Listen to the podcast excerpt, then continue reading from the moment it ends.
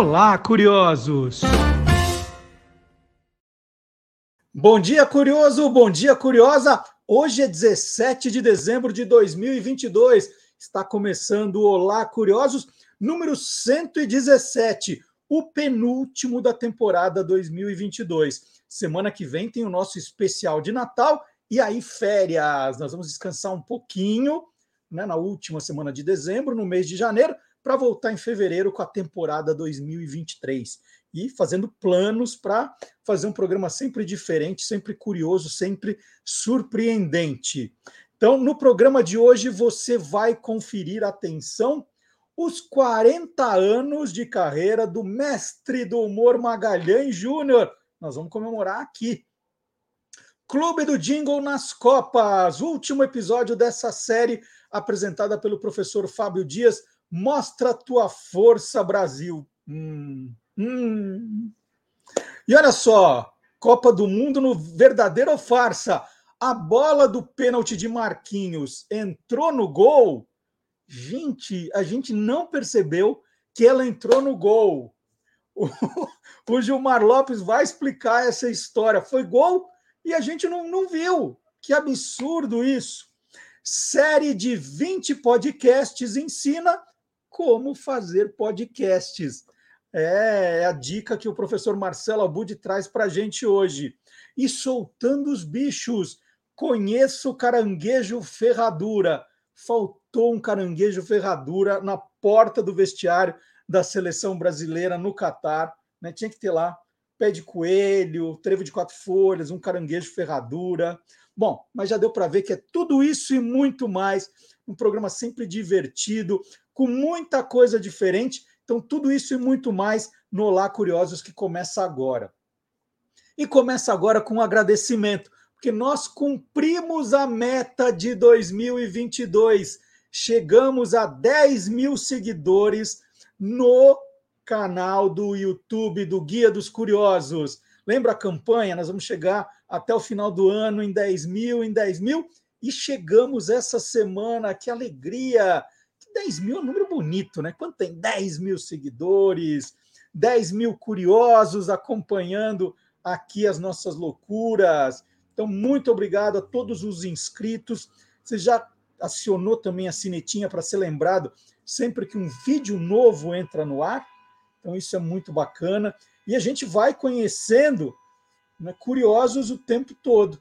Por exemplo, essa semana eu fui conhecer o Museu das Favelas, é, é, no centro de São Paulo, que ocupa o Palácio dos Campos Elíseos, é um palácio de, que foi construído entre 1890 e 1899.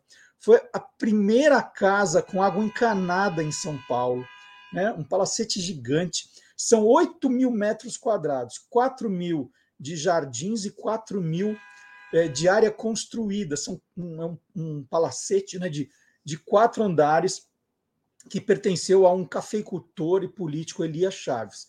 Então, o Museu das Favelas, ele, ele já foi inaugurado parcialmente no último dia 26 de novembro, tem, tem duas partes funcionando, as outras estão em obra ainda, e uma das partes ali, além das exposições, é o centro de referência, uma biblioteca que fala de pluralidade, diversidade, inclusão. Né? É, tem uns números curiosos, gente.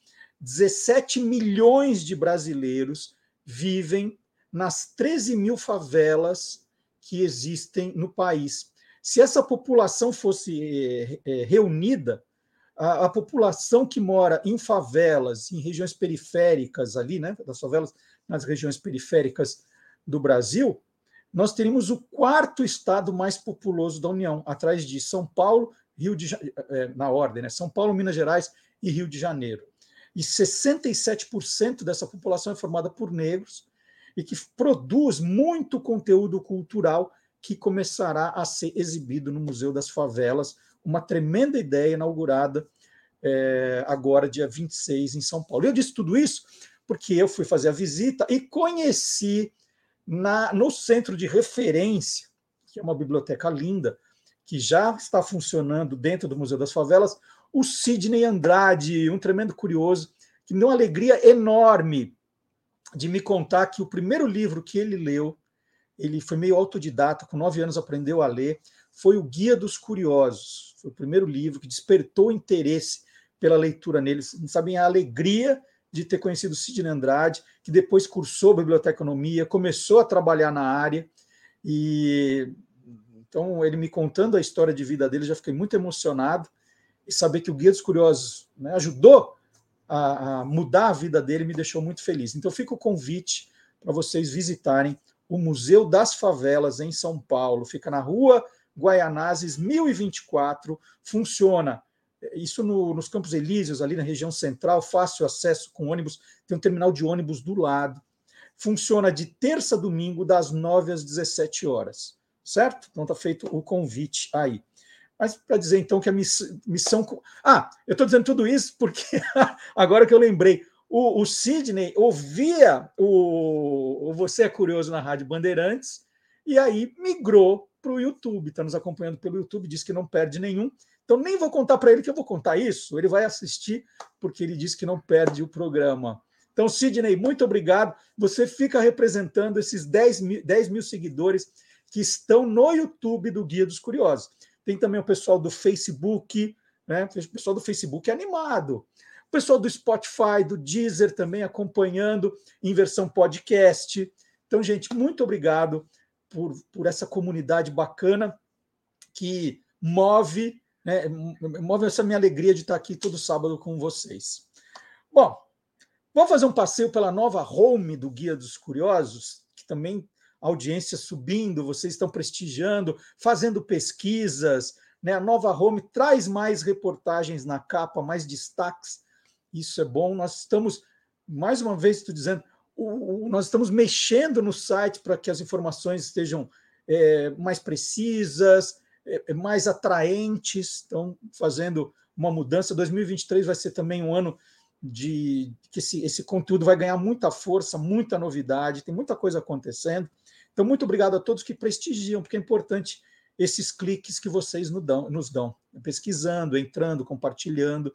E agora, em dezembro, vale dizer que o site do Guia dos Curiosos tem tanta coisa de Natal, mas tanta coisa de Natal. Vou passar uma só agora aqui, né?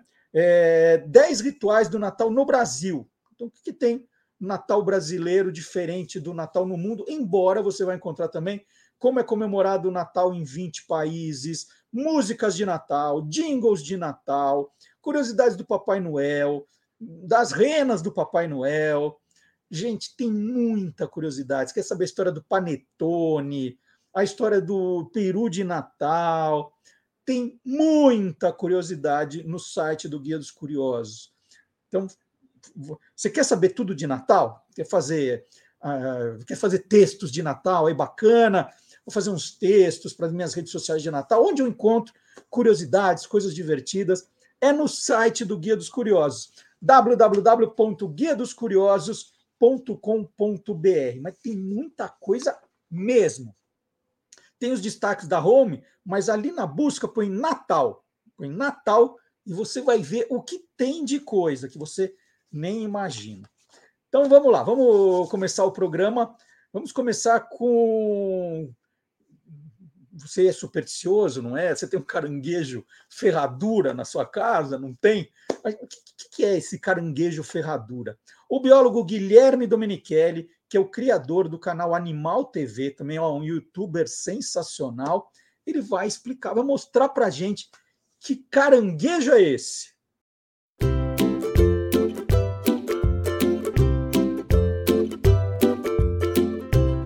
Soltando os bichos com Guilherme Domenichelli.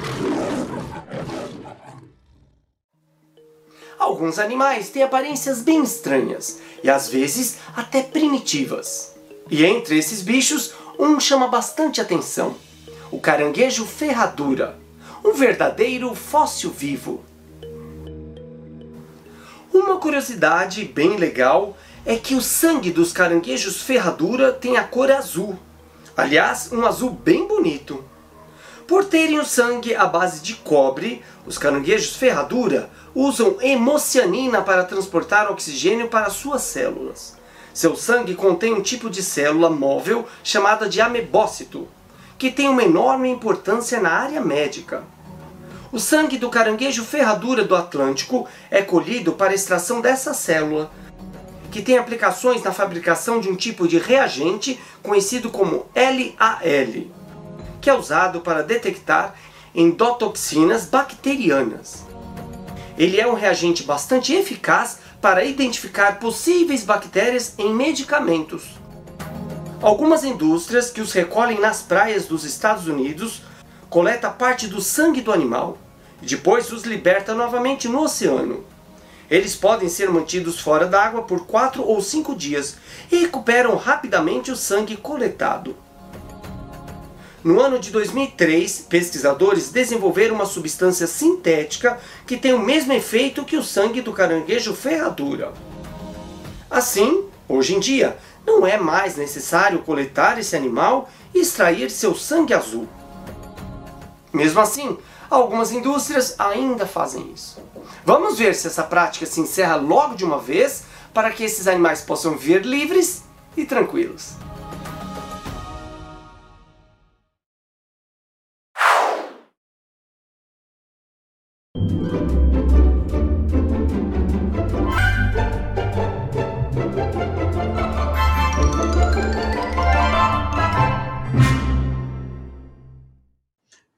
E hoje aqui no Olá Curioso, estou recebendo a visita de Magalhães Júnior.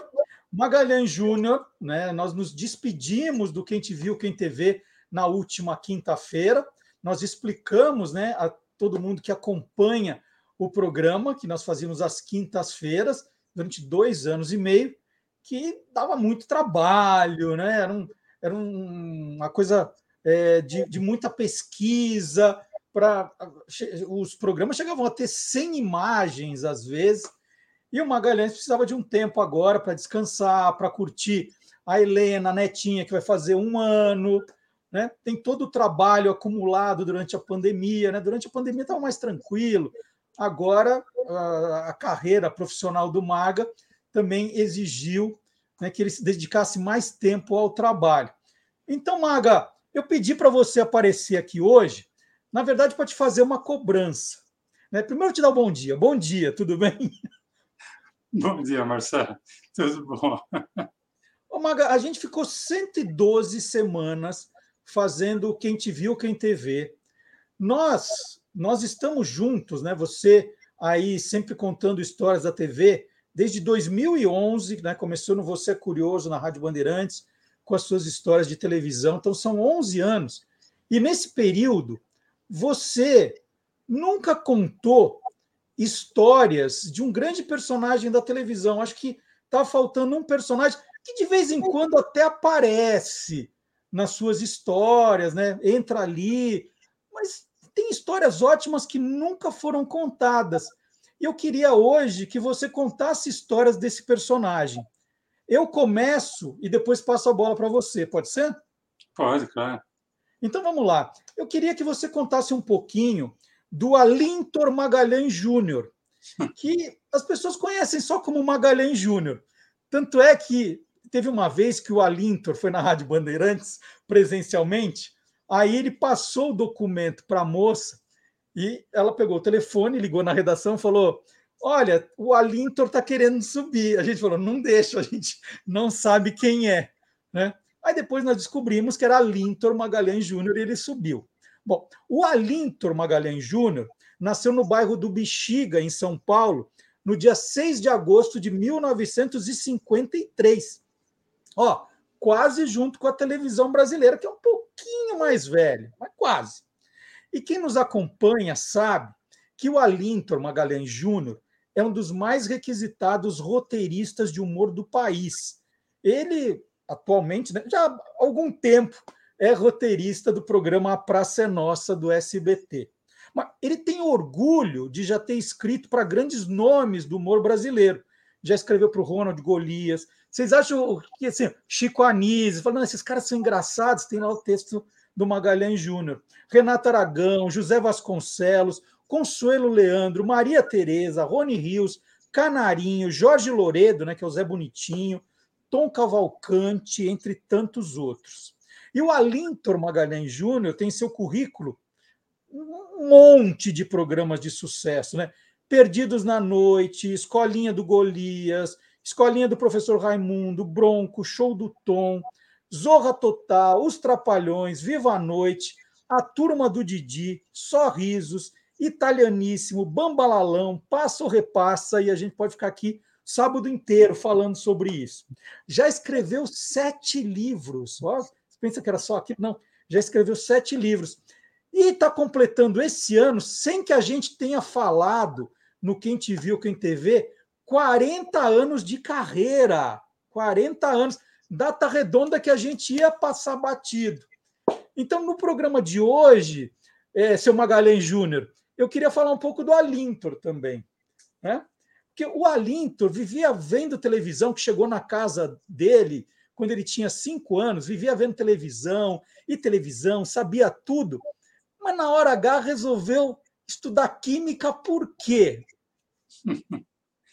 Bom, primeiro de tudo, Marcelo, o Alintor é uma coisa terrível, né? Porque é com Y e TH. E para eu conseguir falar esse nome, eu mesmo demorou. Para escrever, então, eu só fui começar a escrever o nome lá com 10 anos, né? Porque qual é, qual é a criança que vai, faz Y, né? Mas é, a televisão realmente... Mas antes da, da televisão, chegou em casa para mim um radinho, speaker, japonês. É, meu pai casou-se novamente, né? Minha minha mãe morreu em decorrência do, do parto e então eu não tive não tinha muito convívio com ele. Ele foi morar em Santos, né? Não é à toa que eu sou santista e porque ele morava foi morar na praticamente na rua da Vila Belmiro, que é onde é o, o Campo dos Santos. Não posso falar que seja estádio, né? Ele trabalhava em Cubatão. Ele chegou ali na casa das minhas tias com um dos primeiros rádios transistorizados, o japonês Spica. E aquilo ficou sendo o meu mundo, né? Nossa, eu ficava com aquilo o dia inteiro. E aí logo depois chegou a televisão. E eram só dois canais, eram só três canais. Não tinha, não tinha muita variação. E, nossa, eu fiquei alucinado primeiro com o rádio e depois com a televisão, de ver desenho, de ver filme, de ver é, circo, tinha muito circo em TV. E foi, né? Por que, que eu fui estudar química? É, na verdade, assim, tem uma influência paternal, né? embora nós não, não tenhamos convivido, não tenhamos morado na, na mesma casa, é, meu pai sempre gostou muito de ciências exatas, principalmente de química, e ele foi passando para mim algumas coisas e eu resolvi é, começar a estudar química. E a, mas tem, tem, uma coisa que é muito engraçada. Eu fui fazer vestibular para química, né, era o tempo da Mapofei, né, que era, né, era Mauá, Poli e Fei. Não tinha ainda o, FUVEST. E foi o primeiro ano, não sei se foi o primeiro, mas um dos primeiros anos que teve redação. E eu, de 0 a 10, eu tirei 9,9 de redação. Para engenharia, não era uma coisa usual. Né? Foi o que me colocou na faculdade, na, na verdade, né? que é uma nota diferenciada mas porque eu sempre gostei de contar história. As minhas redações eram sempre nota 10 por causa disso. E em química, eu trabalhando em laboratório, depois eu comecei a dar aula, o que me destacava não é o quanto eu sabia de química, o que me destacava o quanto eu conseguia contar história a respeito de química, né? Em, a fórmula da água não era simplesmente H2O, né? eram dois senhores chamados hidrogênios, dois gêmeos, que conheciam um senhor já ancião chamado oxigênio, e cada um dava um braço para ele, para eles poderem caminhar. E aí, aí era aquela água. Né? E era assim que as coisas iam surgindo. e foi a química surgiu na minha vida por aí, foi por causa dela também que eu comecei a escrever. Mas você, você era um professor divertido, assim? Você era um cara engraçado, que o tempo todo. Né, o que a gente chama hoje de professor de cursinho, né? Que, quando a gente quer dizer que o professor é criativo e faz música, faz brincadeira, sempre foi assim, Maga? É, não, eu tinha momentos, né? Eu, eu era, vamos dizer assim, eu tinha momentos de professor de cursinho e tinha momentos chatos, né? Em que você não pode distrair, não pode desviar a atenção do aluno, porque você sabe que aquilo ali, aquela fórmula, aquela matéria. Né? Por exemplo, eh, eu dei aula de radioatividade muito tempo. E dentro da parte de radioatividade, você fala né, da radiação gama. Ah, a radiação do incrível Hulk. Pronto, isso todo mundo sabe. Né, fazer uma analogia imediata. Mas aí você fala da bomba de hidro... da bomba atômica, você fala da bomba de hidrogênio. Você não pode brincar com isso. Né?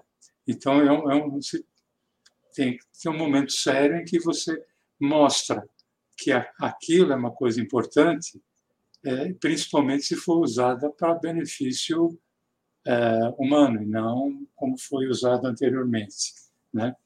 Então, eu tinha momentos, momentos de professor de cursinho e momentos apenas de professor de química.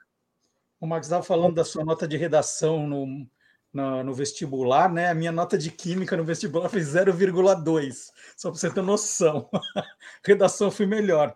Ô, Maga, e, e, e, aí tem uma história curiosa que você estava dando aula, né? Era professor, mas gostava de escrever uns textos que você colocava na sala dos professores, e foi daí é. que perceberam que, que você podia levar os seus textos adiante para mostrar para as pessoas?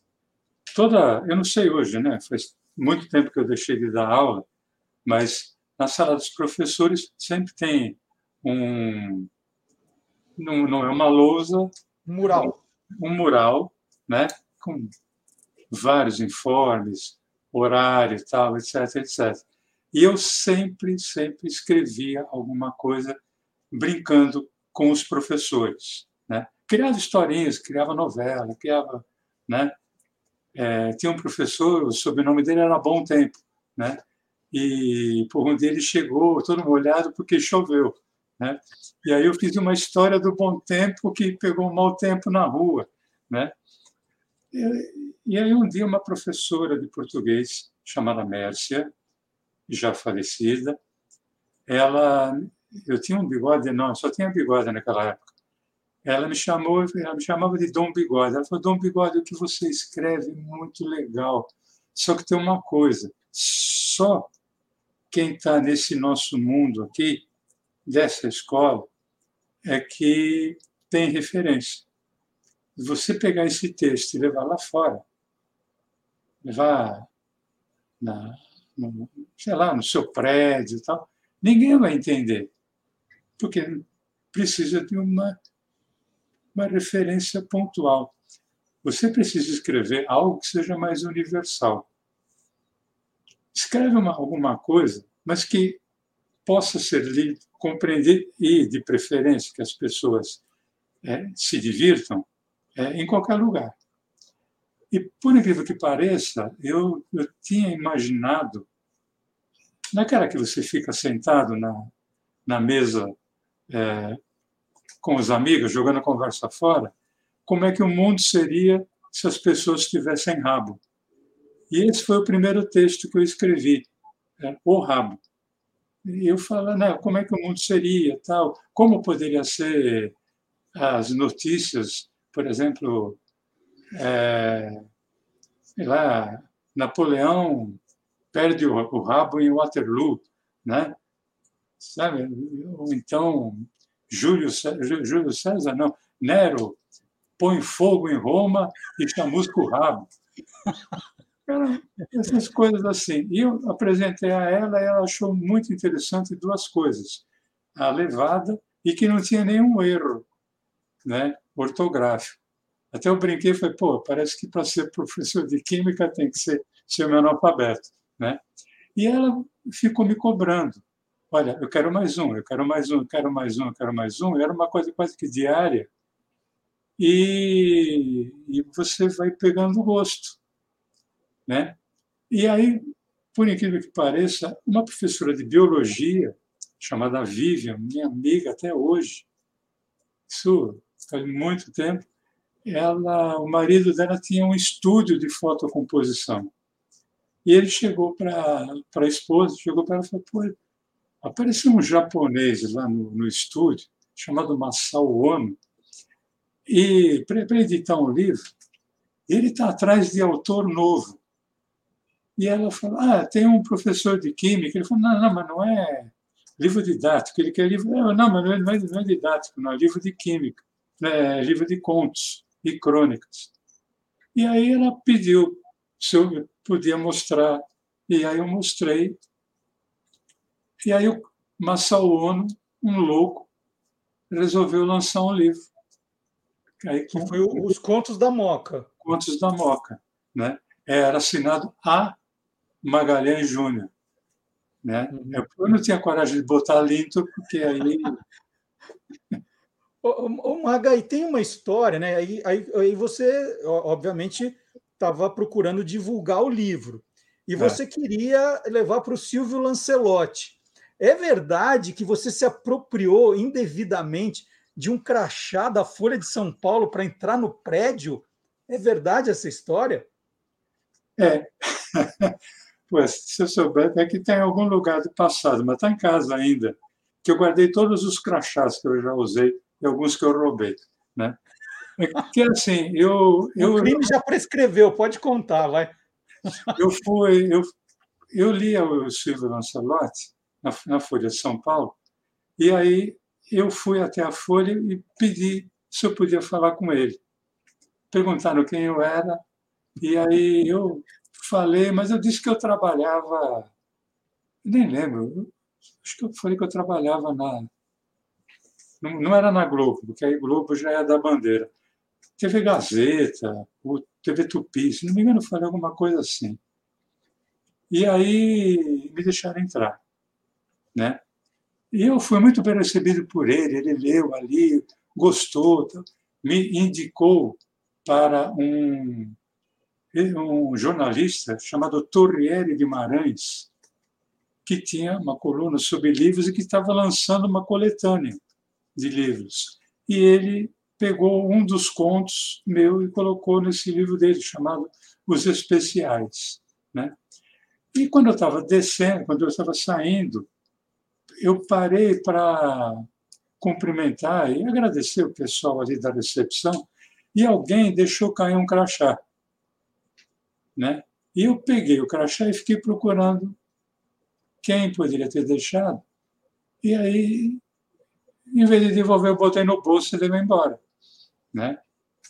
E aí eu comecei a voltar sistematicamente na folha e apresentava o crachá de visitante. E os caras já me deixavam entrar, pensando que o crachá fosse é, temporário, porque ainda não tinha feito, é provisório, porque ainda não tinha feito o definitivo. Eu entrava no elevador, o ascensorista falava, é, quarto andar, né, senhor? Ah, sim, senhor.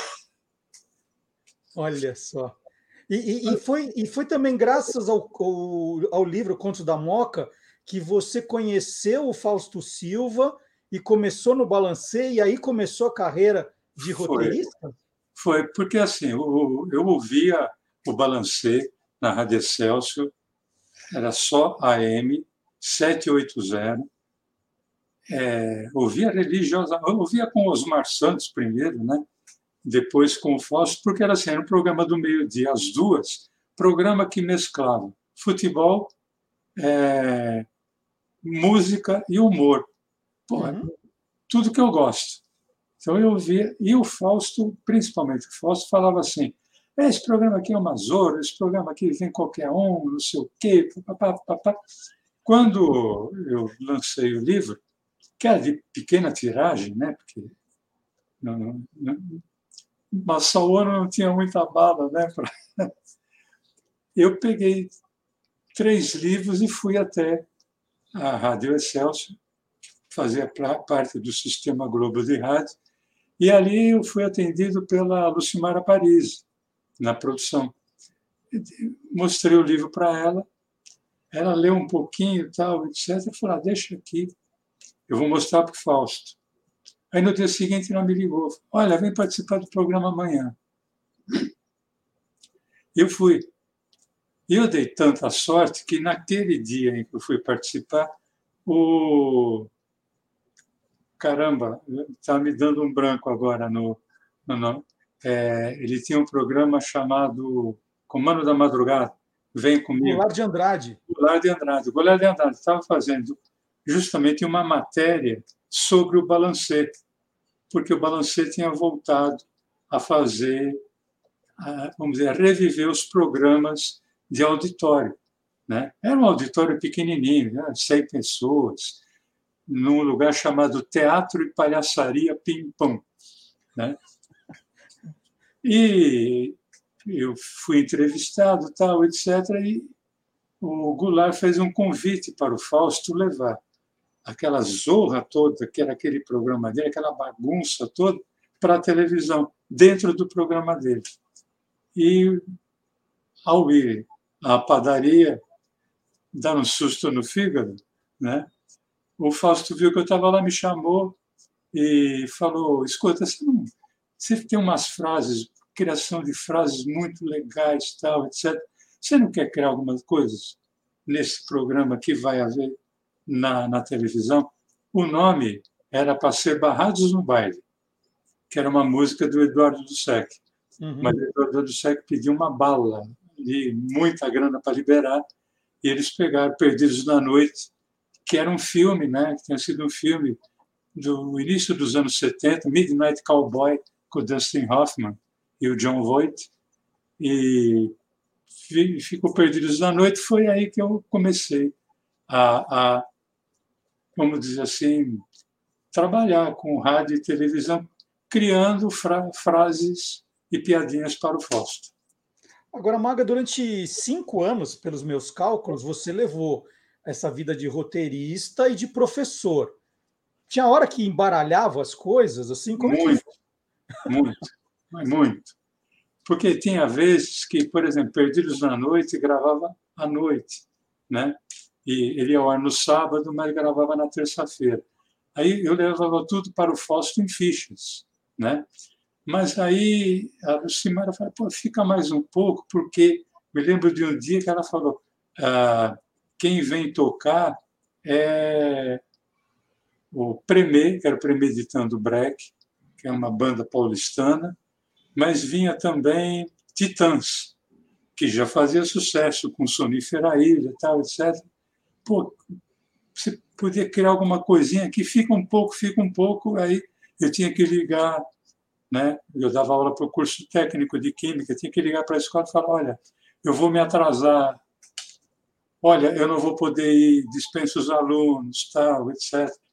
Mas ao mesmo tempo era muito bom dar aula porque eu testava muita coisa, né? Que o público era praticamente o mesmo, né? Uhum. E aí eu falava algumas coisas em sala de aula, aquilo que tinha repercussão eu anotava, o que não tinha eu já deixava de lado e ia levando.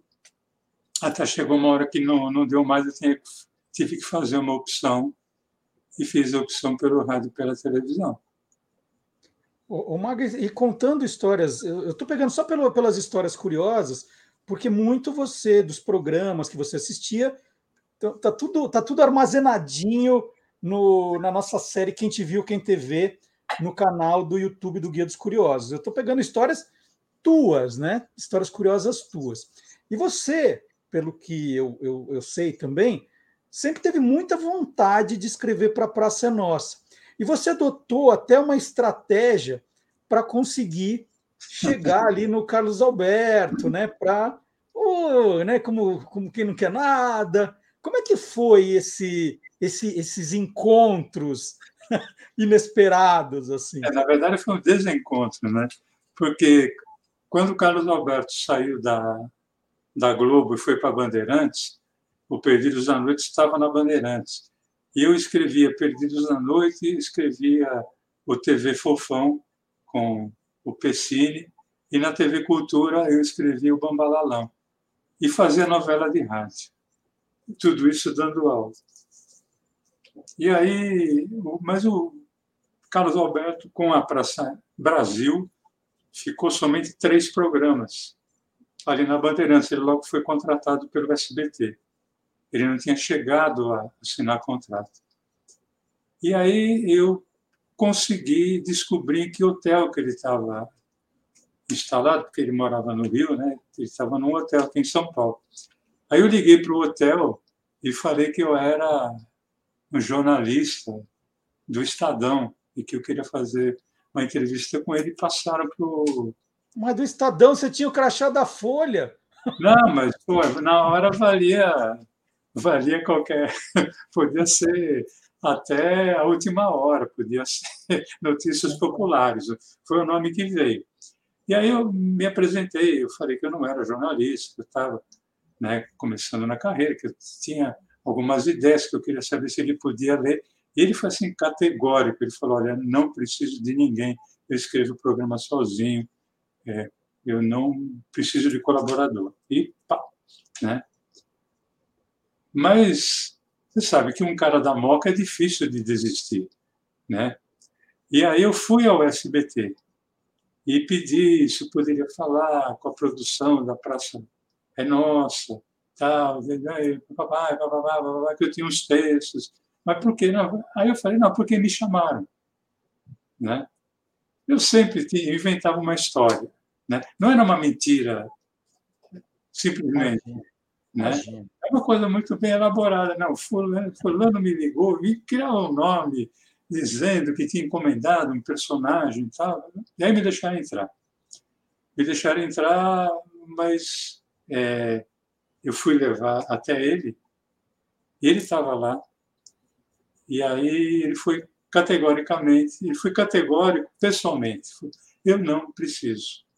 Você entendeu bem? Não preciso. Sim, senhor.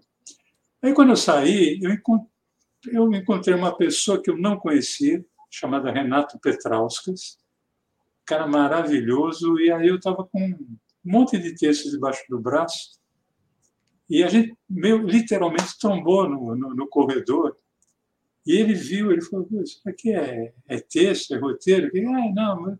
falou, pô, estou precisando de um cara que crie, eh, crie, não, que recrie para a televisão histórias de Pedro Malas Artes, porque ele dirigia um programa chamado Musicamp. Você quer fazer isso? Ele nem me conhecia. Ninguém me conhecia. né? E aí eu comecei, eu tinha um motivo para ir ao SBT. Né? Aí eu entrava. E eu sabia onde ficava a sala do Carlos Alberto. Eu ficava do lado do bebedouro esperando. Quando abria a porta, eu começava a tomar água, né? E aí, se fosse outra pessoa, eu parava de tomar água e ficava ali. Quando... Aí abria a porta de novo, eu comecei. Eu tomei litros e litros, e tomei piscinas de água ali, uhum. né? E o Carlos Alberto, quando ele abria, ele passava, me cumprimentava, eu cumprimentava, devia pensar, porra, como é que esse cara está aqui, né? Tá aqui, né? E aí o pessoal brinca até hoje, né, que, que é daquela época, fala que ele dizia assim, ele ia sair da sala e falava, pô, vê se o cara de barba está lá, do lado do, do bebedouro. Aí alguém, né, um boi de piranha, ia lá olhar, ele está aí ainda. Pô, vai lá pegar água para mim, por favor. Né? Até um dia, eu sempre deixava textos ali, e ele mandava devolver. Até que um dia me ligaram. Dizendo, Olha, o Carlos Alberto aprovou uma piada sua. Aí foi legal, eu fui lá, ele não sabia quem era. E aí ele me. Ah, é você? Acho que já foi o suficiente para ele falar, pô, eu não devia ter pegado essa piada, né? Aí levou mais uns três, quatro meses, até que no final daquele ano, que era 1987, é, ligaram para mim. É, quem ligou foi a produtora, Adela Jimenez, minha amiga. Estamos trabalhando até hoje juntos. Ela me ligou dizendo: Olha, o Carlos Alberto aprovou todos os textos que você escreveu. Esse todos era um programa inteiro que eu tinha escrito. Ele não, ele não estava, ele estava sem tempo porque ele estava assumindo outras funções. E era o penúltimo programa do ano. Ela falou: se você entregar mais um tanto do que você conseguiu entregar, possivelmente ele vai aprovar. Aí eu varei a noite escrevendo e ele aprovou tudo. E aí ele queria saber quem era, porque ele não lembrava.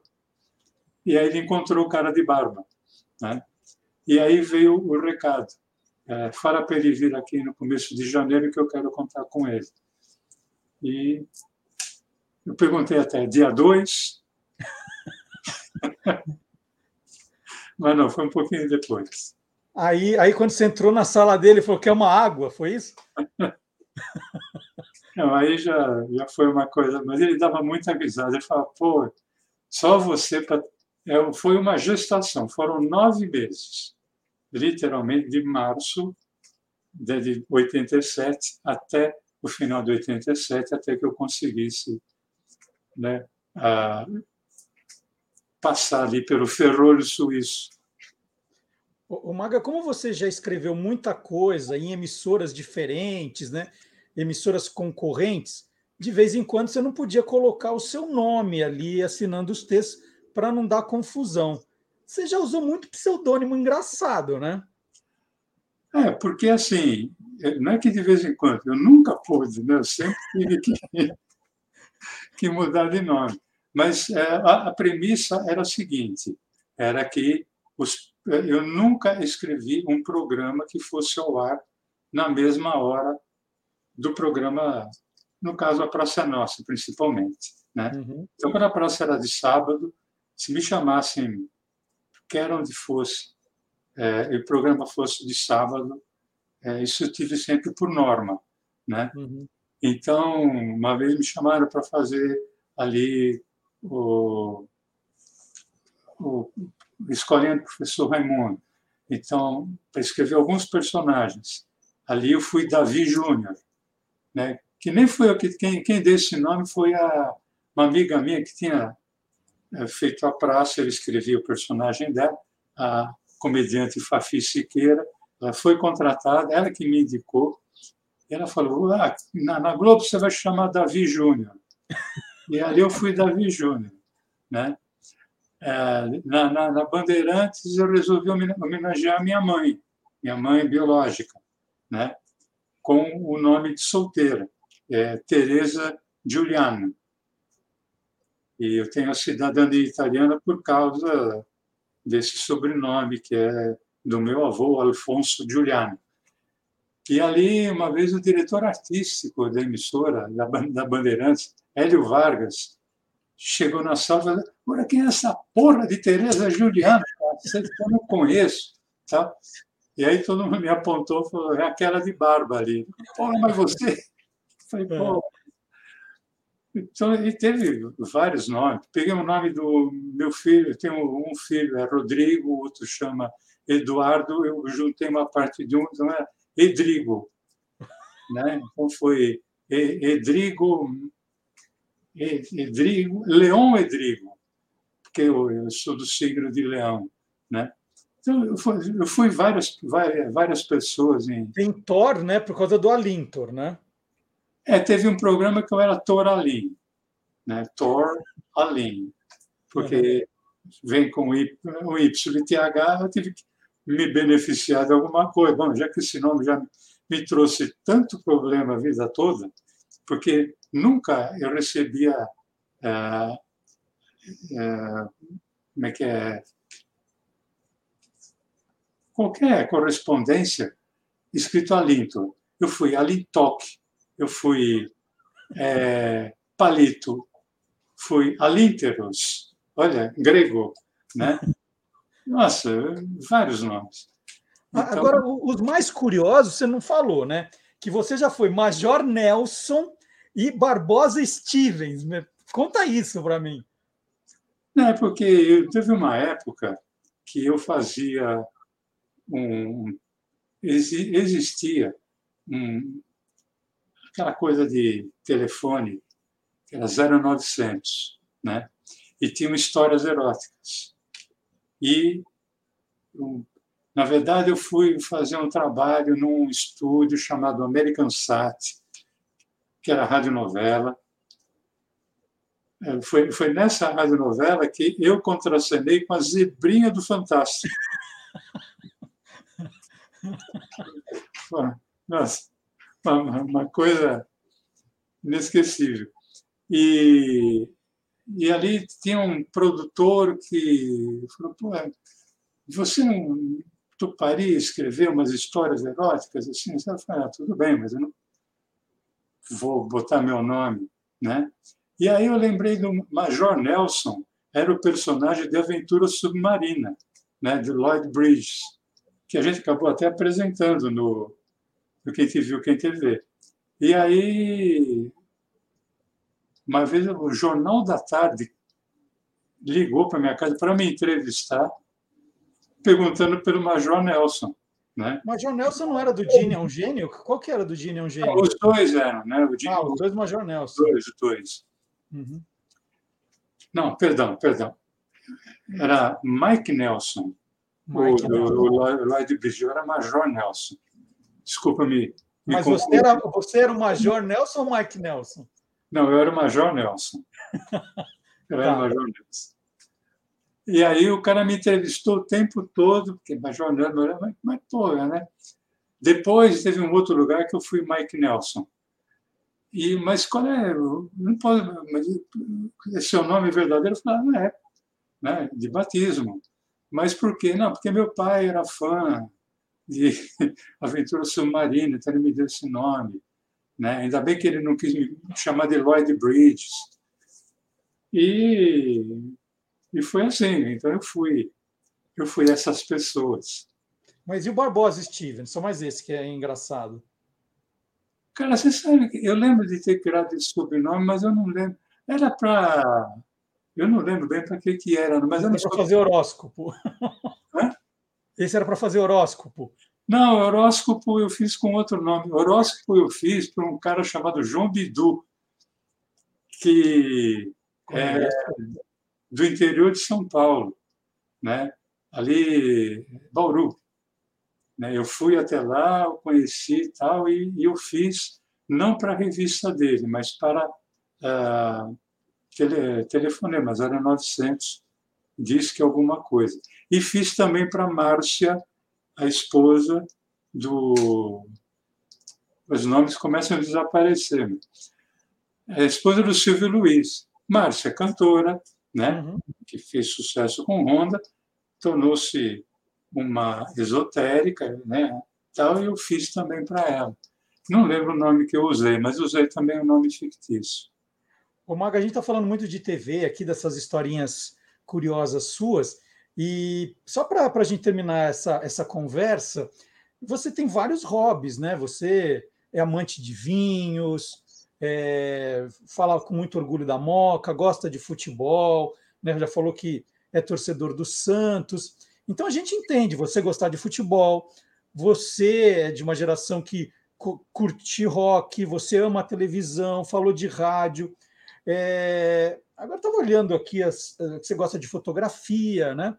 Agora estava vendo que você é fã de trens. Por quê? Como é que você virou fã de trens, Maga. Por Não, isso é, isso é uma questão de família, Marcelo, porque a família do meu pai, que é quem de onde veio esse nome, o senhor Alintor Magalhães, né? Sabe por que Alintor? Porque meu, meu avô, Manuel Guedes de Magalhães, pai do meu pai, que era poeta, ou seja, vagal, né? cara da noite. Ele era revisor de um jornal chamado Correio Paulistano e poeta. E ele tinha um amigo que estudava medicina, chamado Alintor Werneck. Tem uma rua aqui em São Paulo com o nome Dr. Alintor Werneck. E, em homenagem a esse amigo, ele batizou meu pai. Meu pai não foi homenagem, foi vingança. Ele vingou-se colocando o nome em mim. Né? Uhum. E a família, por parte da minha avó materna, né? Dona Diocleciana, é, dona, também chamada de vovó Nenê, é uma família de ferroviários, principalmente da estrada de ferro Sorocabana. Então, eu, eu ia à casa dos tios do, do meu pai, os tios das minhas tias, irmãs do meu pai, que foram aquelas que me criaram. É, então, era do lado da, da ferroviária, da, da, da, ferrovia. Né? Tinha um tio chamado. É, era o tio Durval, se não, me, se não me engano, que literalmente você abria a porta da cozinha, é, tinha um quintalzinho e ali estavam os trilhos, ali passava a máquina, que eu acabava sempre torcendo para que fosse uma Maria Fumaça. Mas quando uhum. passava diesel, eu gostava também. Então, o som do trem é uma coisa que me emociona até hoje. E até o dia que eu fiz uma viagem de trem para Assis, porque o irmão do meu pai, o tio Constantino, tio Tino, ele também era ferroviário, né? E ele, naquela época, ele estava baseado em Assis. Então, nós fizemos uma, uma, uma longa viagem de São Paulo a Assis, naquele tempo, 1961, por aí, é, de trem. Nossa, eu, eu jantei no trem, eu dormi no trem. Então, o trem, para mim, é uma coisa. É, tem uma cristaleira ali na sala com pelo menos umas 50 réplicas de, de de locomotivas, né? porque eu, eu adoro, né? faz parte da, da, da minha história. E, e, a ponto também de guardar fotografia, informação, de para onde você vai, você vai, vai pega um trem. É ah, assim? sim, sim, sim. Por exemplo, né, viajando, né, já, né, tive a sorte de poder viajar com a família, né, fazer algumas viagens para o exterior e tal. Sempre né, viajando de trem, tanto aquele trem é, mais é, de pequenas cidades, né, tal como aqueles aqueles trens mais os trens mais badalados, né, o Eurostar, o Frete a na, na Itália, o Ave ali é, na, na, na, na Espanha, né, o TGV enfim, é, tive a possibilidade. Você, entrou no, no, trem de prata entre São Paulo e Rio, Maga? Andei, andei. Andrei, andei no, no trem húngaro também, né? Que é, tinha uma confusão, né? Qual era o trem húngaro, qual era o trem de prata, mas o que tinha de trem, eu e, e fui para Santos de trem numa época em que uh, existia um processo chamado cremalheira, né? Em que para uma composição descer, a outra tinha que subir, era uma sustentava a outra, né? Era uma viagem longa, mas para mim, nossa, tá estando num trem, eu estou feliz. Mesmo que seja o metrô aqui, uhum. já estou feliz. Olha que legal. Então, ó, consegui algumas curiosidades do Magalhães Júnior para deixar registrado aqui no canal do Guia dos Curiosos do YouTube, né? Porque o Maga contou história de tanta gente e eu não ia deixar ele sair sem contar as histórias dele. Então, Maga, agradecer de novo, já fiz os agradecimentos na quinta-feira e vou repeti-las. Muito obrigado pelos 11 anos de parceria, muito mais obrigado né, por esses dois anos e meio com quem te viu, quem te vê. Tenho muito orgulho do trabalho que a gente fez, né? E, e, e um trabalho que foi premiado é, de estar entre os indicados do prêmio PCA como melhor podcast. E eu falei isso, estar entre os cinco melhores podcasts do Brasil né, é, é o prêmio da Associação Paulista dos Críticos de Arte, mas a gente está falando dos podcasts do Brasil, então foi uma alegria imensa te agradecer, porque eu aprendi demais sobre televisão, eu adorei as suas histórias, eu sempre me diverti muito, né? Porque o bacana era isso, a gente ficava gravando, né? Mas eu ria muito, terminava muito bem. É, e, obviamente, sabendo do trabalho que dá, eu já falei isso aqui no Lá Curioso, que a gente tem um programa aqui de uma hora e pouco, mas para fazer demora 12 horas, né? É, é, muita gente fazendo e você fazendo tudo ali sozinho, de fazendo a pesquisa, procurando as fotos, fazendo o roteiro, tudo isso tomava um tempo e você merece agora dar uma descansada, né? Na verdade, não é descansada, gente, que ele está assim de trabalho, né? quer curtir a neta. E já combinei com o Maga, a gente não vai fazer com a mesma periodicidade, com o mesmo formato, mas sempre que ele quiser, né, falar assim, pô, hoje não estou fazendo nada que preste, né? Vou lá na, naquele programa que é um trem bom, que é o Olá Curioso, vou bater um papo com o Marcelo, a gente se diverte como a gente fez aqui agora. Então, hoje, Maga, eu pedi para você vir, eu queria fazer o Esta é a Sua Vida, mas não deu tempo.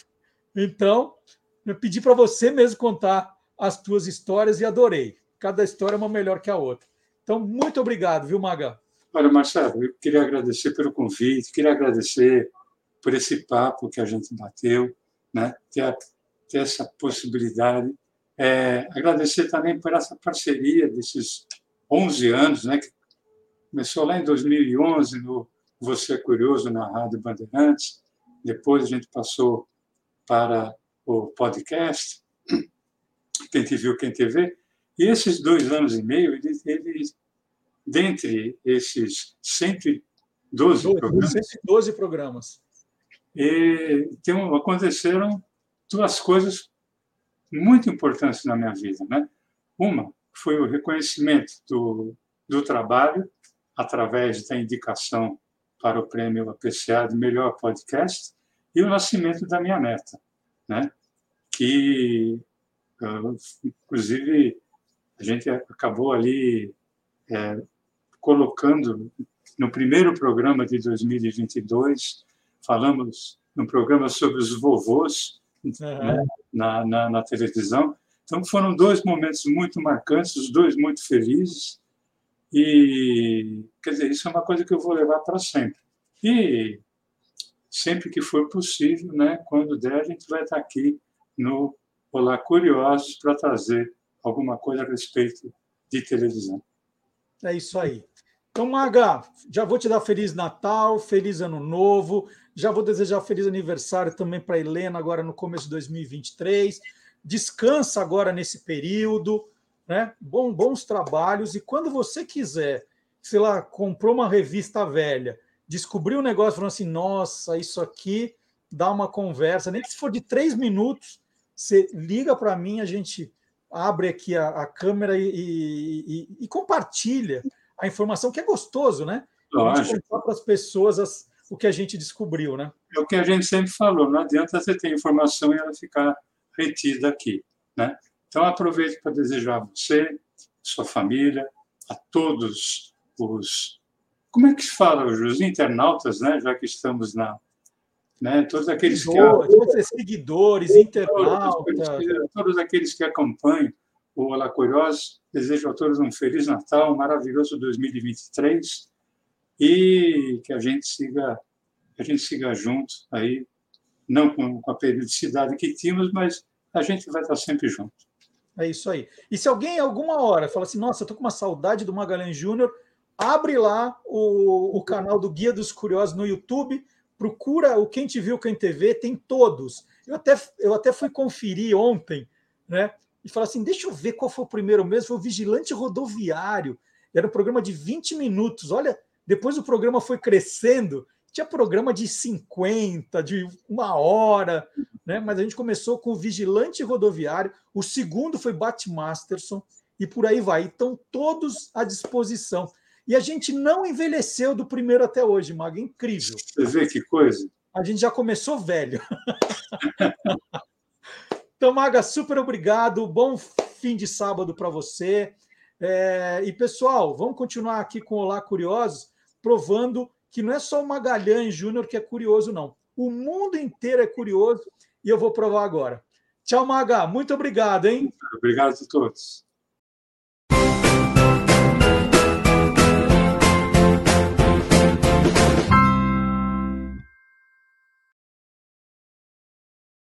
E o céu é o limite. A Arábia Saudita vai terminar de construir aquele que será o maior edifício do mundo. Vai terminar mesmo? Será? O Kingdom Jeddah Tower é um projeto ousado. O prédio terá 167 andares em mil metros de altura, né? Ele tem um quilômetro de altura, um quilômetro de altura. As obras foram iniciadas em 2013, como você vê aí, e a entrega do prédio estava prometida para 2017. Depois de sucessivas remarcações, as obras pararam em 2018, com um terço da obra pronta. Um terço do prédio está pronto, ó. mas falta muito ainda. A promessa é que elas serão agora retomadas e finalizadas. Com uma estrutura que evoca um feixe de folhas brotando do chão, a Kingdom Jeddah Tower superará em quase 200 metros o Burj Khalifa, a torre mais alta do mundo até aqui, inaugurada em Dubai em 2010. Dá para ver ali pelo gráfico que ela tem 828 metros. Esse Kingdom Jeddah Tower, né, um quilômetro, mil metros, então é maior.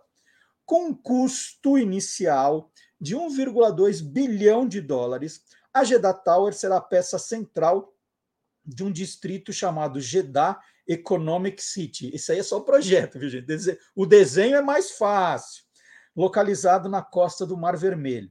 A cidade portuária serve como porta de entrada de locais sagrados da Arábia Saudita, como Meca e Medina. Vamos ver, né? Já, já vai, ó, do começo das obras de 2013, já vão para 10 anos.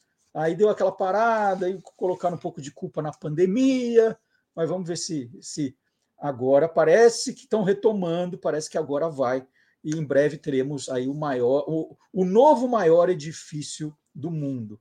Mas não é fácil fazer um negócio desse, não, viu? Parece que a, a, a, o projeto inicial teve que passar por uma série de mudanças, por isso essa demora. E vamos falar um pouquinho de Copa do Mundo, né? É, amanhã tem a final Argentina e França, França e Argentina. Aliás, a pergunta que a gente mais ouve é para quem você vai torcer? Daqui a pouco eu vou dizer para quem eu vou torcer. Mas né, a, o, o Gilmar Lopes vai explicar que tem gente dizendo que o Brasil foi vítima de uma roubalheira no jogo contra a Croácia. Né? E ele vai contar qual é a notícia que está circulando e ele vai dizer agora para a gente, embora eu acho que não precise, é, se ela é verdadeira ou farsa. Vamos ver?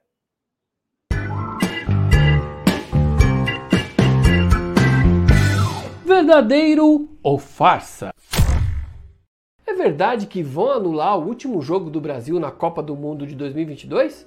Pois é, essa história começou a circular nas redes sociais logo após a derrota do Brasil nas quartas de final na Copa do Mundo de 2022. De acordo com o que espalharam nas redes sociais, o último pênalti que foi batido pelo Marquinhos teria entrado no gol e não batido na trave, como muita gente disse, e isso teria invalidado todo o jogo. É claro que um montão de gente entrou em contato querendo saber: será que essa história é real, hein? Será que isso é verdadeiro ou farsa? É farsa! Olha só, a Copa do Mundo está no finalzinho aí, mas mesmo assim muita notícia falsa ainda circula a respeito desse torneio. A verdade mesmo é que o chute do Marquinhos foi errado. A bola bateu mesmo na trave, como a gente pode ver nesse outro vídeo aí de outro ângulo. Além disso, a FIFA tem vários mecanismos para verificar se a bola entrou mesmo ou não né, no gol. E a gente pode claramente dar por encerrada essa questão. Infelizmente, o Brasil foi eliminado da Copa do Mundo de 2022. Agora vamos torcer pro Hexa em 2026, né? E aí, você quer saber se o que tá rolando na internet é verdadeiro ou farsa? Então entra lá no www.e-farsas.com. Eu nem discuto, né, quando alguém resolve fazer uma brincadeira dessa. É, tá, tá, como brincadeira vale, né? Fala, não, entrou, olha só, né? Agora, o que me assusta é que a gente virou uma sociedade que tem gente que acredita nisso e que, e que compartilha como sendo verdade. Uh, né? Falei, Gilmar, essa, essa é fogo, hein? Quem acredita no negócio desse? Mas a gente tem visto cada absurdo, né?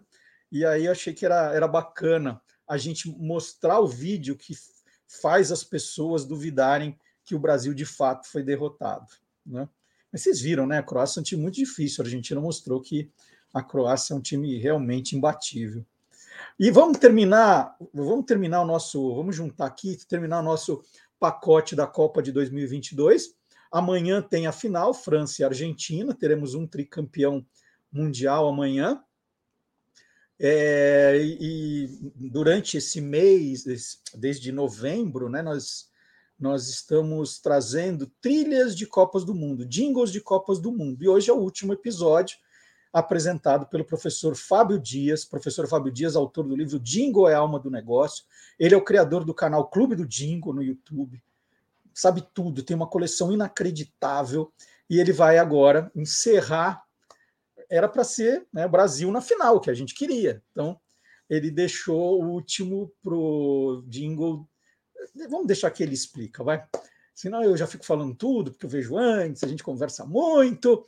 Vamos lá, último episódio do, da série especial Clube do Jingle, Trilha das Copas.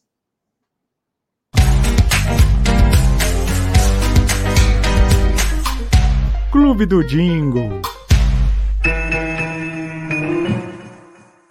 No final de 2013, o Banco Itaú já havia confirmado que seria um dos patrocinadores das transmissões da Copa do Mundo de 2014, que aconteceu aqui no Brasil.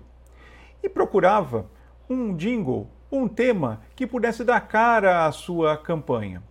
Já havia a agência África, né, que atende, atendia o Banco Itaú na época, já havia tentado com algumas produtoras de áudio e nenhuma delas tinha conseguido chegar no que eles esperavam.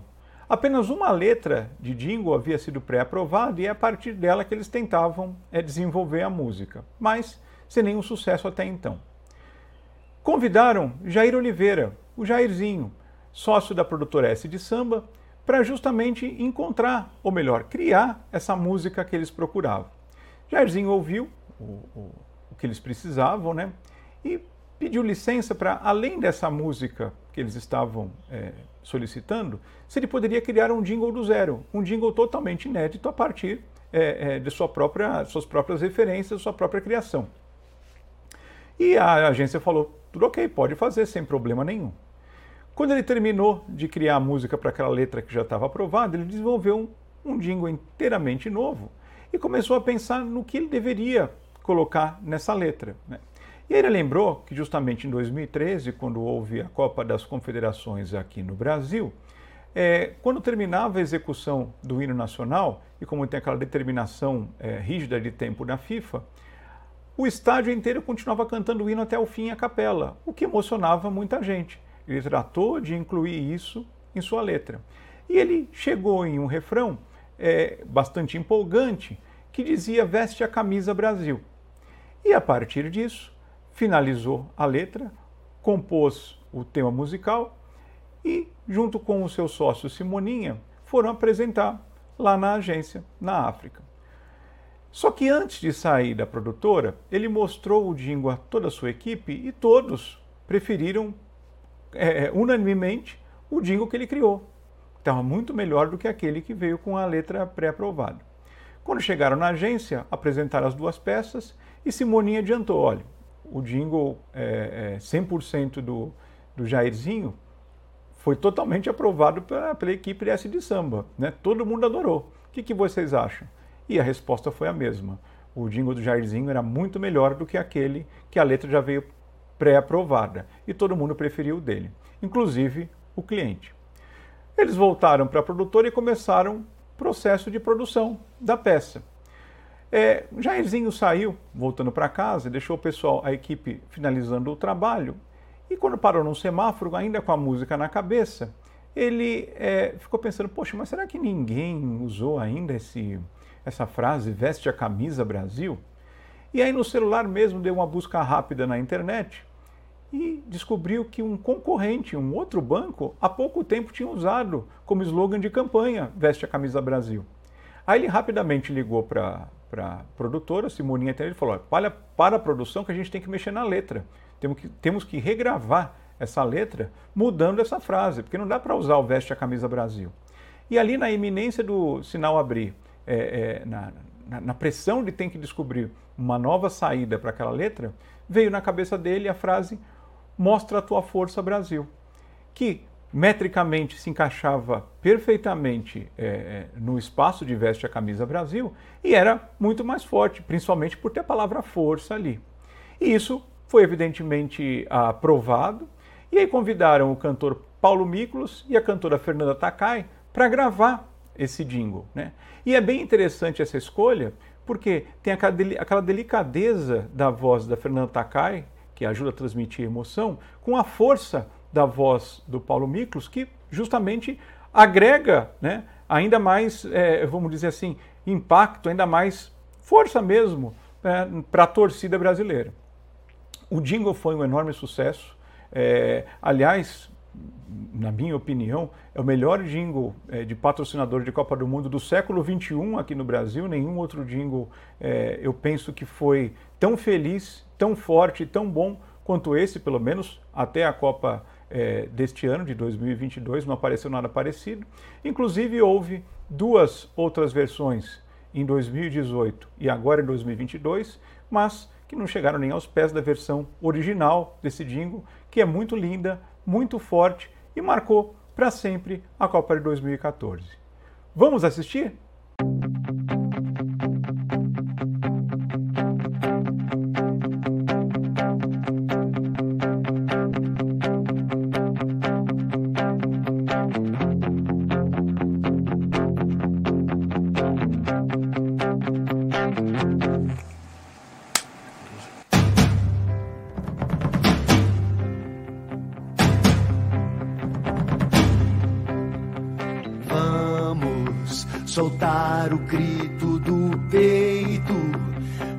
O coração no jeito, que aí vem mais uma emoção. Vamos torcer e jogar todos juntos, mostrar novamente pro mundo como se faz um campeão. Foi só a gente cinco estrelas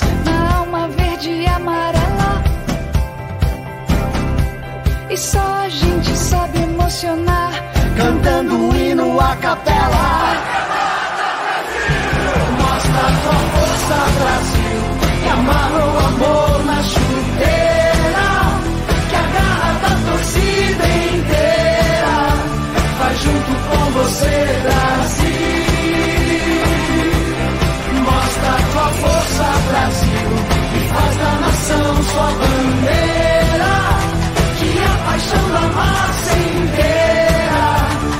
junto com você, Brasil. Mostra tua força, Brasil, que amarra o amor na chuteira,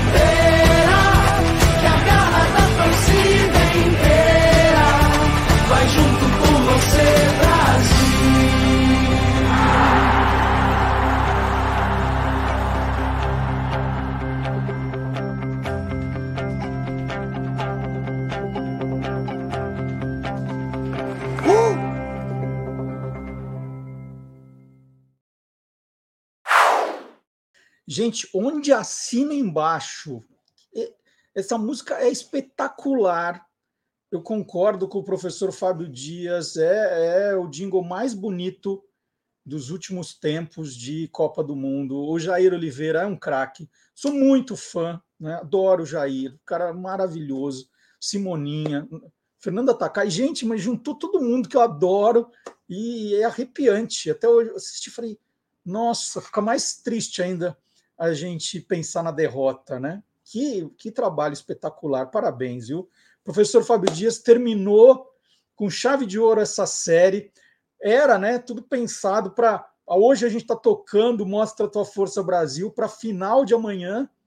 Mas não deu certo, não deu, não deu certo. Mas a gente, a gente fez a nossa parte, a gente fez. Que, que lindo, que lindo, que lindo. Nossa, por mim eu via de novo. mas depois vocês podem ouvir de novo. Quando terminar o programa, a gente já publica para vocês ouvirem de novo. Bom, hoje também o último episódio do quadro em que eu mostro minha memorabilia de Copas.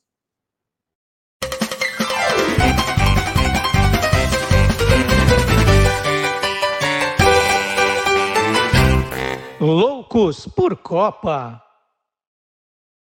E eu deixei para mostrar hoje esse álbum de fotografias e né, quase deu certo, porque das quatro Copas que eu cobri, eu assisti duas finais no estádio. Então eu assisti a final de 98 e assisti a final de 2010. Na Copa de 2006 assisti no centro de imprensa e na Copa de 2014 eu fui escalado para ir até a Bahia, naquela cidadezinha, né, na Vila de Santo André, onde a seleção da Alemanha ficou concentrada. Como a Alemanha estava na final, queriam saber como é que a, aquela pequena cidade que teve sua rotina modificada pela presença da seleção alemã ia torcer pela Alemanha na, na final contra a Argentina. É, então, eu assisti duas finais no estádio. Em 1998, pela revista Placar, em 2010, pela ESPN Brasil. É, em 2010, eu não estava efetivamente cobrindo a final, eu estava assistindo a final. E, mas em 1998, sim, pela revista Placar, eu estava na cobertura da final. E eu tenho aqui o álbum de fotografias da minha cobertura de 1998. Que bom, né? Na época que a gente revelava as fotos, colocava em álbum, era mais fácil de encontrar. Eu não consegui localizar nos meus HDs as fotos de 2010. Então, vou mostrar 1998. Eu não vou tirar do álbum, gente, apesar do reflexo, porque elas já estão muito tempo aqui, eu tenho medo de estragar. Mas então, essa aqui é a redação da revista Placar. Quem está vendo com vídeo vai ver. Tem o Futix, que visitou a redação, estou aqui. Então, é um álbum que mostra os, os, os momentos da equipe da revista Placar na Copa de 1998. Então, tem aqui, por exemplo, o ingresso do primeiro jogo. Né? Foi o Brasil e Escócia, jogo número 1. Um, tá aqui, ó. Então, todo o jogo tem um número, jogo 1. Um. Esse é o ingresso, mesmo sendo, eu já expliquei aqui, Aqui a entrada do estádio Saint-Denis, as pessoas indo para o estádio no primeiro jogo. Né? É, a data 10 de junho de 98, 5 e meia da tarde. E aí tem a equipe da Placar, o estádio, tem eu aqui na tribuna de imprensa, aqui a festa de abertura. Bom, a gente não vou mostrar o álbum inteiro que vocês vão ficar loucos, né? Mas é, eu tenho guardado as credenciais, os ingressos dos jogos, né, todos os jogos. Aqui a gente colocou uma bandeira do Brasil na redação, na redação da revista Placar, meus amigos aqui, os ingressos. De vez em quando a gente come um docinho, né? Vocês podem ver que tem uma foto minha aqui com um pratinho de doce. Dormindo no metrô, porque a gente ficava cansado das coberturas, puxado os ingressos. Bom, vamos na final, vai, vamos para vamos a final. Então tá aqui, ó. É, a final no dia 12 de julho de 98, às 9 da noite. Esse é o ingresso de Brasil e França, perdemos. E tem um, um papelzinho aqui que jogaram, que é, é final, Stade de France, 12 de julho. Eu, eu estava lá. Ó. Isso é uma lembrança também e eu aqui no meu lugar no, na, na tribuna de imprensa. E na tribuna de imprensa, vocês vão ver que tem os voluntários, deixa eu mostrar de novo a foto, tem voluntários que ficam ajudando os jornalistas. E nós recebemos a escalação dos times. Então estava todo mundo esperando né, a escalação do Brasil. E de repente aparece, entregam essa folha aqui, ela é original, eles entregam com o Edmundo no time titular. Então, olha aqui, o Edmundo aparece no time titular e o Ronaldo na reserva. Ninguém estava entendendo nada. Como assim? Né? O Edmundo de titular? E aí começa o bochicho, né? O que, que aconteceu com o Ronaldo? O que aconteceu com o Ronaldo? Todo mundo tentando apurar. Só que, algum tempo depois, é, recolheram essa folha e entregaram outra com aí o Ronaldo como titular. E a princípio se pensou que era um erro apenas da, do comitê organizador. Ah, eles erraram, agora estão corrigindo, já pegaram de volta.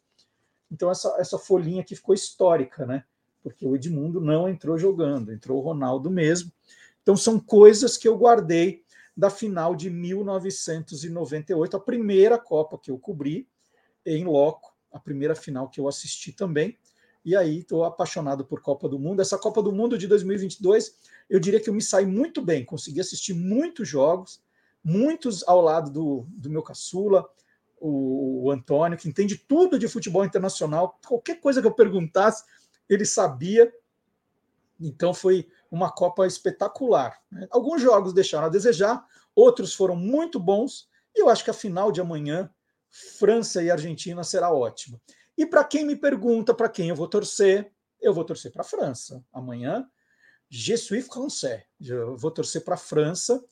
É, eu acho que eu, eu, eu acho que é a melhor seleção desse mundial, embora a Argentina tenha feito ótimas partidas agora, né, depois que deu aquela tropeçada na Arábia Saudita, né, aí acordou e fez uma Copa espetacular também. Nós teremos as duas, na minha opinião, as duas melhores seleções aí na final, mas torcerei para a França, tá? Torcerei para a França. Bom, e gostaria de contar também que essa semana eu publiquei um vídeo muito bacana sobre a questão das estrelas na camisa. Era um, uma das coisas que mais me perguntavam aqui nas redes sociais, porque se falava muito, ah, como é que o Brasil, né, ganhando a sexta estrela, vai colocar na ordem das camisas, vai ficar desse jeito, do outro. Né? A gente estava tão preocupado com a estética que esqueceu do futebol. É, então eu fiz um vídeo que rodou nas redes sociais, no Instagram, no TikTok, no Facebook, falando quem inventou essa história das estrelas nas camisas de times de futebol. Você não viu? Então você vai ver agora. Não foi dessa vez que o Brasil colocou a sexta estrela em cima de seu escudo. Mas sabia que fomos a primeira seleção a colocar estrelas aqui? A ideia foi dos italianos. Em 1958, Giuseppe Pasquale, presidente da Liga dos Clubes da Itália, sugeriu que a Juventus de Turim colocasse uma estrela em cima do escudeto para celebrar seu décimo título nacional. O Brasil usou as estrelas pela primeira vez no final de 1968, numa série de amistosos, incluindo um jogo contra a seleção da FIFA no Maracanã. Usamos duas estrelas, porque até então éramos bicampeões. Tanto nas eliminatórias de 1969 quanto na Copa de 70, as estrelas deixaram a camisa. A CBD, Confederação Brasileira de Desportos, que veio antes da CBF, trouxe as estrelas de volta para celebrar nosso tricampeonato.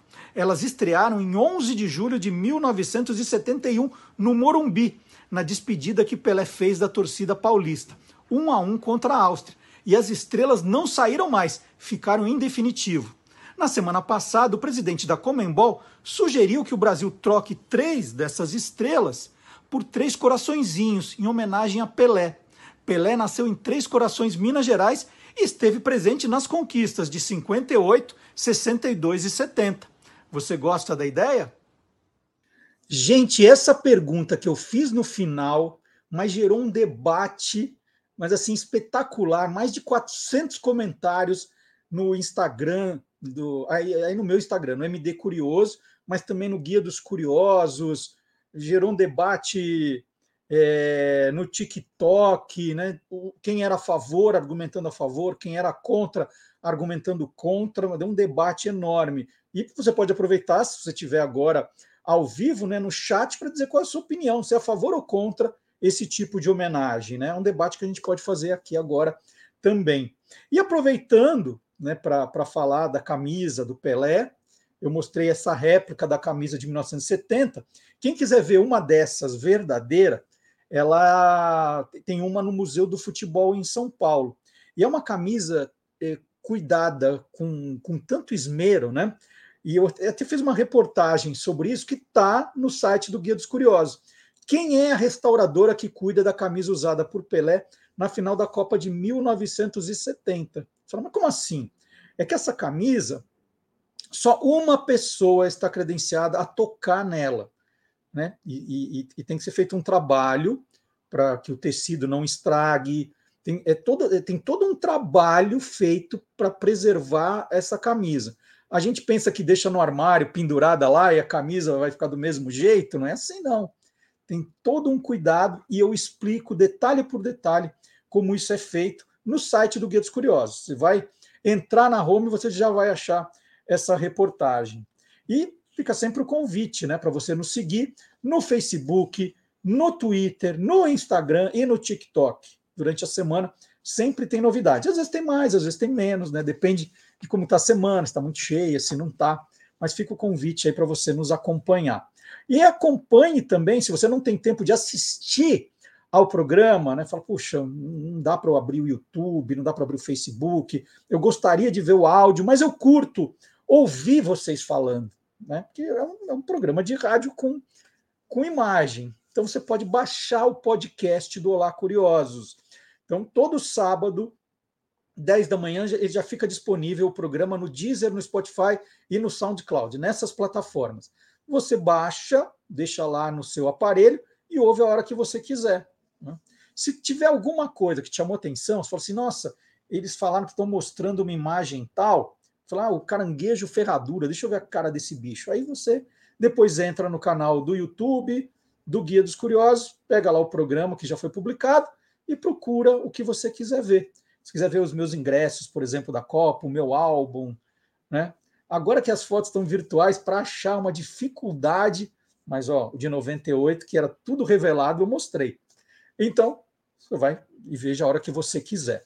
E quando a gente fala de podcast, eh, a gente tem um especialista aqui que é um produtor de podcast, faz coisas maravilhosas. Na semana passada, o professor Marcelo Abud, que faz o podcast do Instituto Claro, então matérias sobre educação espetaculares, ele conversou com o psicanalista Christian Dunker.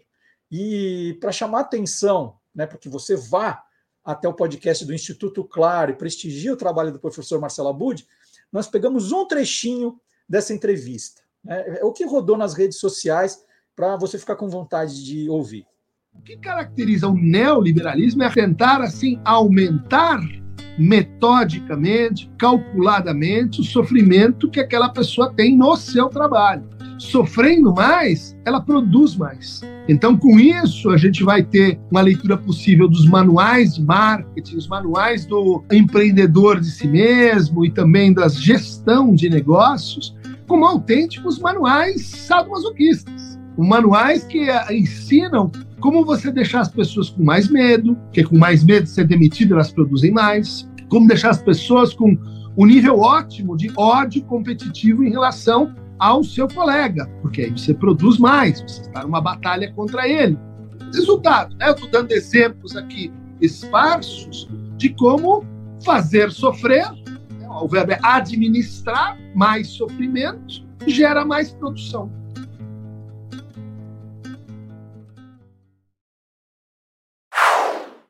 Então agora é hora do professor Marcelo Abud, que ficou mostrando para a gente ao longo do ano os melhores podcasts, as melhores estreias, né? Aí, se você se entusiasmou e falou assim, nossa, vou planejar em 2023, vou me reunir com aquele professor, com aquele amigo, com aquela turma e vou criar um podcast também. Mas por onde eu começo? Aí o professor Marcelo Abud chega hoje com uma dica de um curso de podcasts.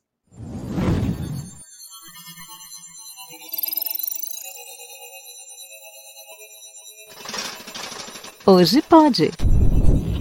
Com Marcelo Abude. Olá, tudo bem?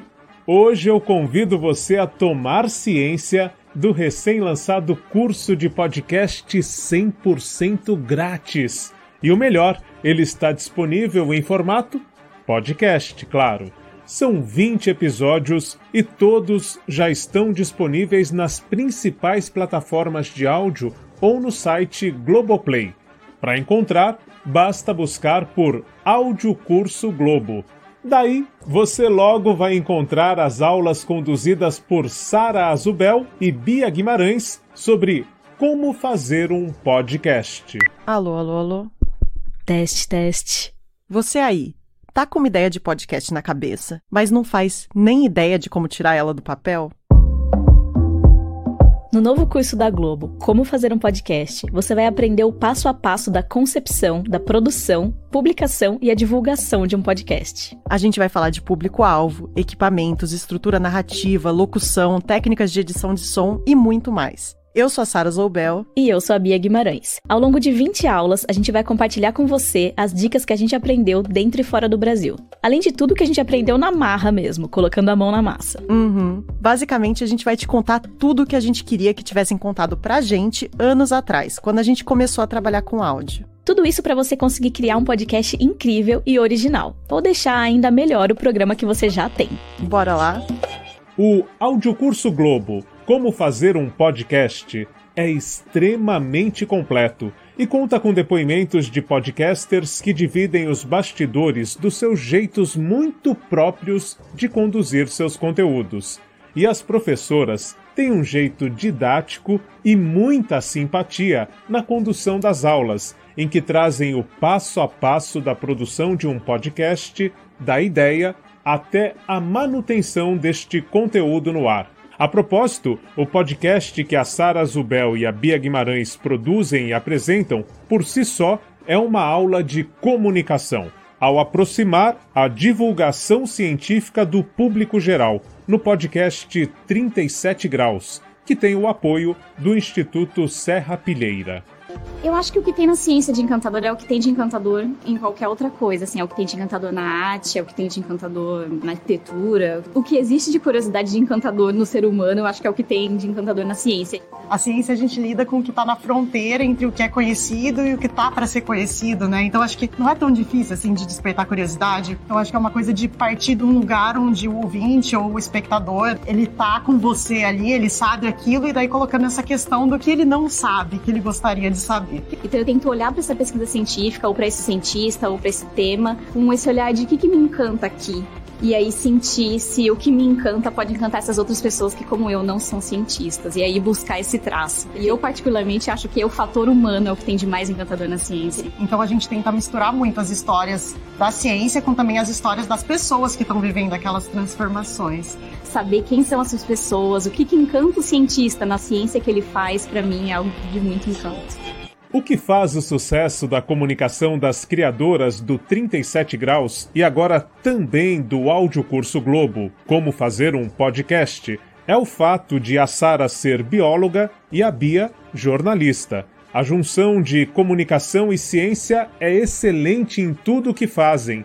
Uma última dica neste sentido é que elas ainda são responsáveis por manter no ar o site cochicho.org, em que trazem artigos e aulas especificamente sobre podcasts narrativos. Por hoje é isso.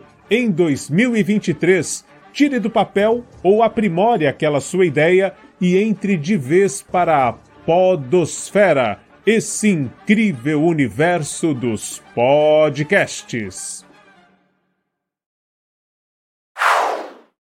E a gente chegou ao final do programa de hoje. Muito obrigado pela audiência. Amanhã tem final da Copa do Mundo, França e Argentina. E tem também o aniversário do meu irmão mais novo, meu o caçula de casa, o Murilo, faz aniversário amanhã. Então já estou mandando os parabéns, porque ele está sempre ligado aqui né, na, na, casa dos meus pais. Sábado de manhã, não adianta tocar interfone, marcar nada que o Olá Curiosos é sagrado. Então, Murilo, parabéns, muitas felicidades. Gente, bom jogo amanhã, boa final de Copa do Mundo para todo mundo.